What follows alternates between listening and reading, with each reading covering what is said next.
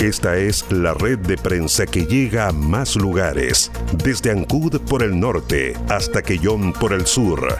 Ya están conectados con la noticia.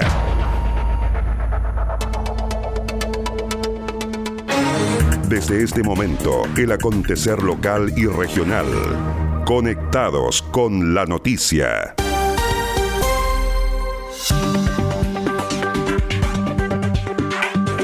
Una embarcación naufragó con seis tripulantes frente a las costas de Calbuco.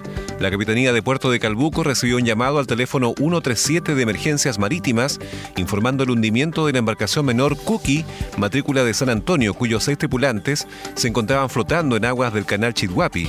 La autoridad marítima activó la búsqueda y salvamento, logrando establecer comunicaciones con la embarcación menor Rosita III, la cual se encontraba en cercanías y acudió en auxilio de la nave siniestrada, según informó el capitán de Puerto de Calbuco, Jonathan Dinter. La Capitanía de Puerto de Calbuco recibió un llamado de emergencia informando el hundimiento de la embarcación menor Cookie, cuyos tripulantes se encontraban flotando en las aguas del canal Chihuahua ante lo cual la autoridad marítima activó los protocolos de búsqueda y salvamento, logrando establecer comunicaciones con la embarcación menor Rosita III, la que se encontraba en cercanía del siniestro y que acudió en auxilio de la nave siniestrada, logrando el rescate de los náufragos en buenas condiciones de salud. Paralelamente, la Capitanía de Puerto dispuso el salto de la unidad de emergencia LPM 4402, la cual se desplazó al sector y embarcó a los náufragos para posteriormente dirigirlas a Calbuco, donde fueron recibidas por personal de la Policía Marítima y del SAMU para ser derivadas al Hospital de Calbuco y contratar su estado de salud. Finalmente, el capitán de puerto de Calbuco agradeció a quienes colaboraron en el éxito de la búsqueda y posterior rescate. En Quinchao escucha Conectados con la Noticia a través de Radio Kenac 107.1 FM.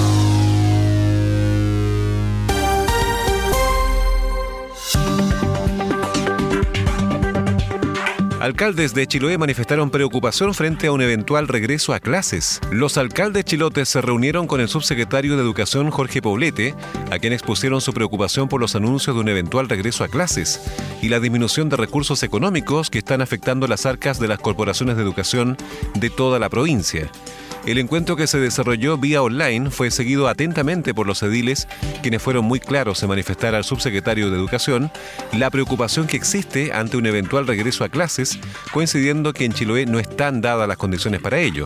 Cristian Ojeda, alcalde de Quellón, expresó que la realidad del territorio es muy distinta a la de la región metropolitana, lo que se suma a la disminución de recursos económicos que está afectando a las corporaciones desde el mes de marzo a causa de la pandemia.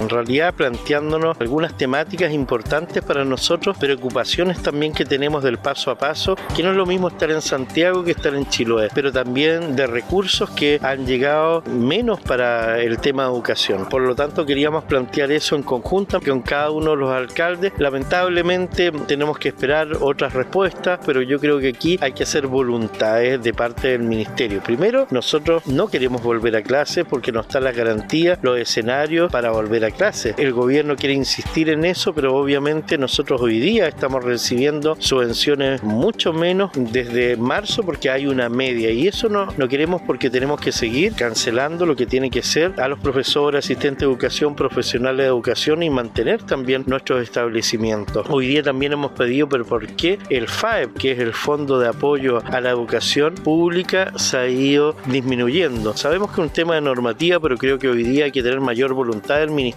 para apoyar a un territorio que es un archipiélago. En tanto, el alcalde de Castro, Juan Eduardo Vera, reiteró que no están dadas las condiciones para regresar a clases, criticando al subsecretario de Educación cuando dijo que los niños y los jóvenes están más protegidos en sus escuelas y liceos que en sus casas. En ese sentido, yo creo que señalar el subsecretario que los alumnos están más seguros en la escuela, en los liceos, que en sus propias casas es una irresponsabilidad tremenda. Los niños, y aquí sí que quiero responderle al subsecretario que esto, esto es científico, los niños, los jóvenes son los principales vectores para trasladar posibles contagios a los hogares. ¿Cuál es la verdad? Que los niños se pueden contagiar, los estudiantes, los jóvenes se pueden contagiar, se van a enfermar y es muy probable que no se mueran, pero van a llegar con ese virus a su casa, donde hay un papá que puede ser adulto mayor, donde puede estar el abuelito o la abuelita, donde pueden estar algún enfermo crónico. Y lamentablemente, lamentablemente, esas personas no tan solo se pueden enfermar, sino producto del coronavirus se te pueden terminar muriendo. Por lo tanto, decir un subsecretario de que están más seguros los alumnos en una escuela significa realmente no conocer la realidad. Por lo tanto, yo creo de verdad que es preferible que hoy día los niños sigan en sus hogares, que el gobierno se coloque la mano al bolsillo y entregue los recursos para poder habilitar y seguir entregándole mejores condicionantes para que los estudiantes puedan educarse en sus casas durante esta etapa.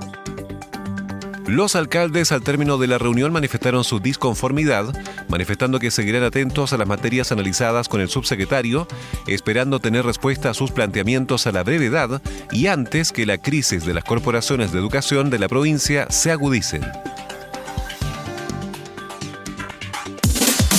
Las informaciones más importantes de la provincia, región y el país están en Conectados con la Noticia.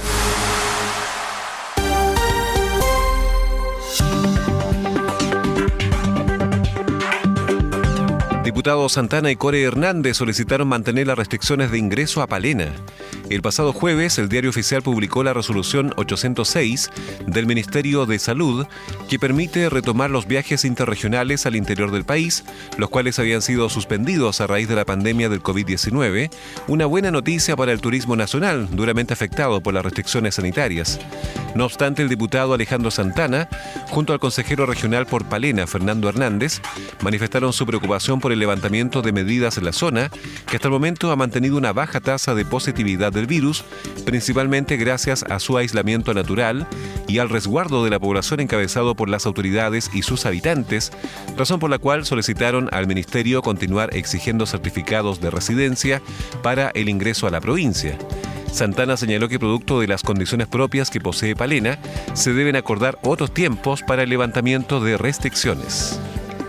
Autorizar inmediatamente los viajes interregionales eh, en esta fecha no trae ningún beneficio para los habitantes de la provincia de Palena, sino más bien interrumpe las buenas medidas acordadas y tomadas por distintos actores para evitar la propagación del virus del COVID-19 ya que hasta ahora han mantenido una adecuada trazabilidad en los casos detectados. Sin duda, y sabemos que la principal actividad afectada por la pandemia en nuestra región ha sido el turismo, y cuya temporada alta en esta provincia, principalmente la de Palena, comienza a partir de diciembre, presentándose la mayor cantidad de visitantes en enero y febrero. Por ello es importante mantener las medidas de restricción al menos por un tiempo más, al fin de evitar que se genere un alza de contagio en los meses señalados y esto significaría un grave perjuicio económico para las familias que viven del turismo, la gastronomía, la artesanía y el transporte. Por su parte, el consejero regional por Palena, Fernando Hernández, insistió en la necesidad de mantener los resguardos. Debemos continuar exigiendo el certificado de residencia para ingresar a Palena y esperamos que se entiendan las razones a nivel central, que nos escuchen y acojan esta demanda que consideramos prioritaria para resguardar la salud de las personas y no afectar los emprendimientos de nuestra provincia, concluyó preocupación existe entre los vecinos de Gualeguay en particular y la provincia Palena por las medidas del decreto 806 que permiten los viajes interregionales y que permitiría que mucha gente de lugares o comunas de fuera de la región de los lagos puedan ingresar a, nuestra zona. Nosotros consideramos que todavía es importante mantener los resguardos, exigir el certificado de residencia, que es un documento importante también para ver quiénes son las personas que ingresan y esto principalmente por la alta cantidad de contagios que existe en la región, más de mil casos hoy día, y principalmente concentrados en Puerto Montt, que es eh, la capital regional. Por lo tanto, eh, estamos un poco eh, contentos hoy día con que la autoridad sanitaria acoja esto de mantener el uso del certificado de residencia y esperamos que a nivel central también nos escuchen y puedan acoger esta demanda de que el certificado de residencia siga siendo un, documento importante para entrar a la comuna de Gualeguay, provincia de Palena. El diputado Alejandro Santana agregó que la principal actividad afectada por la pandemia en la región ha sido el turismo, cuya temporada alta en la provincia comienza a partir de diciembre, presentándose la mayor cantidad de visitantes en enero y febrero. En Quellón escucha Conectados con la Noticia a través de Radio Voz del Sur 105.9 FM.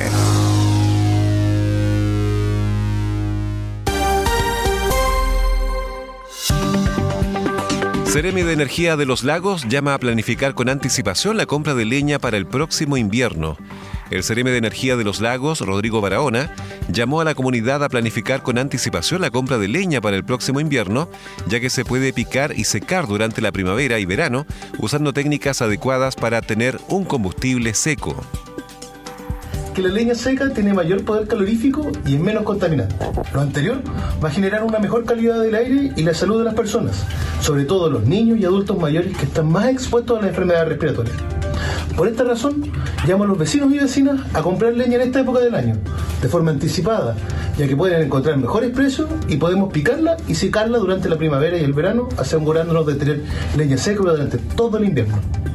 Es importante comprar leña a los comerciantes o productores de la región que estén formalizados, ya que entregan boleta, lo cual genera mayor seguridad para el consumidor y de esta forma se pueden exigir tus derechos como consumidor que te vendan los metros o varas de leña que corresponden y obtener la boleta de venta, ya que a través de este medio podremos realizar un reclamo formal ante una eventual disconformidad del producto. La autoridad recalcó que es importante comprar leña a los comerciantes o productores de la región que estén formalizados, ya que entregan boleta, lo cual genera mayor seguridad para el consumidor. En Castro escucha Conectados con la Noticia a través de radio en la noticia 106.1 FM.